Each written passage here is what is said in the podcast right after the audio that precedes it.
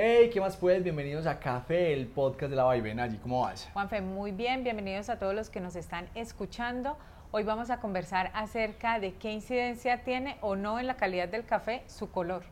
Y este tema lo vamos a conversar hoy porque los que vendemos café tostado, muchas veces cuando vamos a hacer una negociación con una gran compañía o con una empresa que utiliza métodos tradicionales de, de, preparación o utiliza mucho personal que es multitarea porque la persona que prepara el café también es la que organiza las oficinas o está pendiente del aseo o hace muchas tareas, es la persona que prepara el café. Entonces, a los primeros que tenemos que convencer de que ese producto es, es bueno son a este tipo de personas.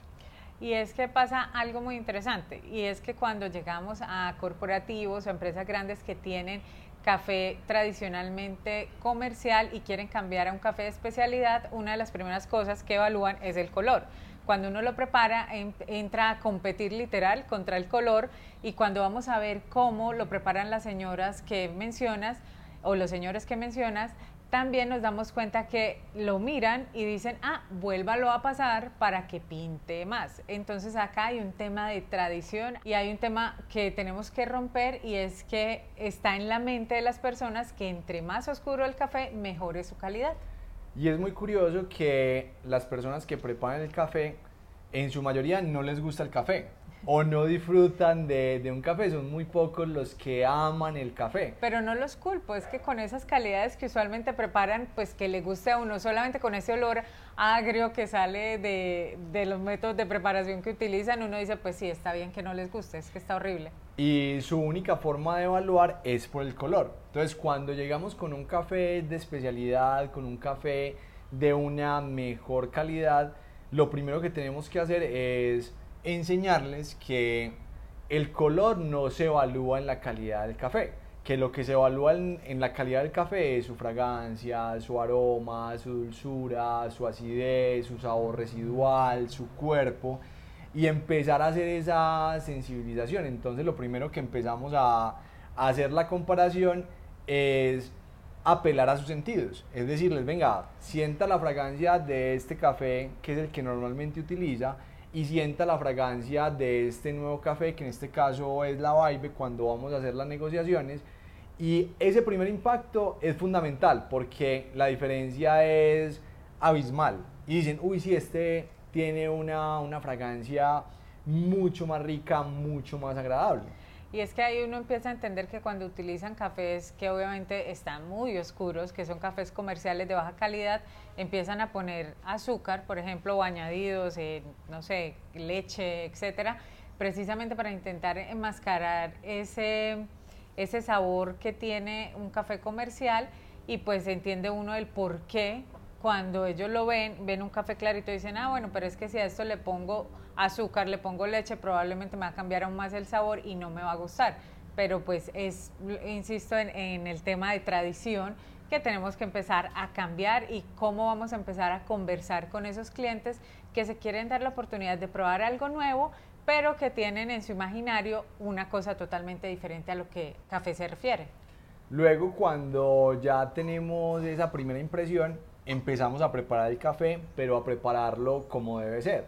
Calculamos muy bien la cantidad de agua por la cantidad de café, molemos el café para el tipo de cafetera que tiene nuestro cliente, ya sea una cafetera de goteo o si tienen otro tipo de métodos de preparación, porque en muchas empresas hemos encontrado que tienen prensas francesas para preparar su café, entonces hacemos la molienda de manera adecuada. Evaluamos también la calidad del agua que están utilizando, la temperatura que está saliendo de, de, cada uno de los métodos que están utilizando. Y ya cuando tengamos todo eso listo, preparamos el café de manera adecuada, les medimos la cantidad de TDS para que esa extracción efectivamente sea la adecuada para dar el sabor.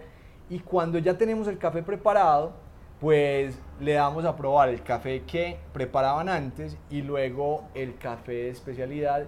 Y ahí es cuando ya cambia toda la mentalidad y cambia todo el mindset de, de lo que es un buen café.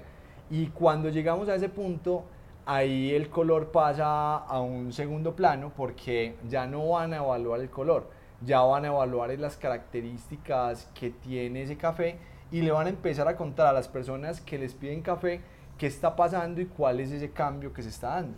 Y cuando preguntan al final si hay alguna duda acerca del color, también le mencionan muchas veces el tema de tueste, que usualmente cuando tienes estos colores tan oscuros hay que desconfiar es precisamente en la materia prima porque probablemente subieron tanto el tueste para enmascarar sabores desagradables de la que tenía esa materia prima. Entonces es muy bonito empezar a explicar y a mostrar y a comparar lo que se tiene como café tradicional versus un café realmente tradicional, típico suave colombiano.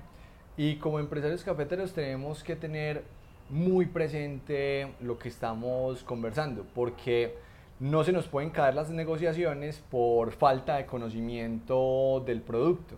Y ese tema del color que está muy arraigado en culturas de países productores como Colombia, pues hay que empezarlo a, cambiar, hay que empezar a educar a esas personas que están preparando el café, que muchas veces tienen una gran eh, influencia en la decisión de compra del café de la compañía como tal.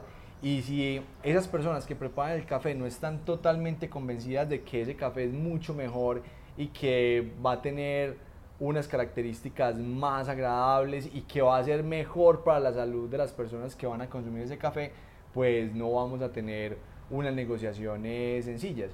Y hay que empezar por ese tema del color que en definitiva, no es un elemento que nos diga algo de la calidad puntual del café que estamos consumiendo. Bueno, esperamos que este capítulo les sirva para elevar sus habilidades, para acelerar los resultados de su negocio de café. Y si ustedes están en el sector de restaurantes, cafeterías, hotelería, pues súper invitados también a probar la Vibe para que se den cuenta cuál es la diferencia que hay entre un café comercial y un café típico suave colombiano. Recuerden que este espacio es de ustedes, pueden hacer las preguntas que quieran, si quieren algún tema que tratemos en el podcast, lo pueden dejar en los comentarios de todas las redes sociales. Suscríbanse en YouTube, en Spotify, en Instagram. Ahí estamos por todos los medios pendientes de ustedes. Y bueno, les deseamos un excelente día y por supuesto muy felices cafés. Chao.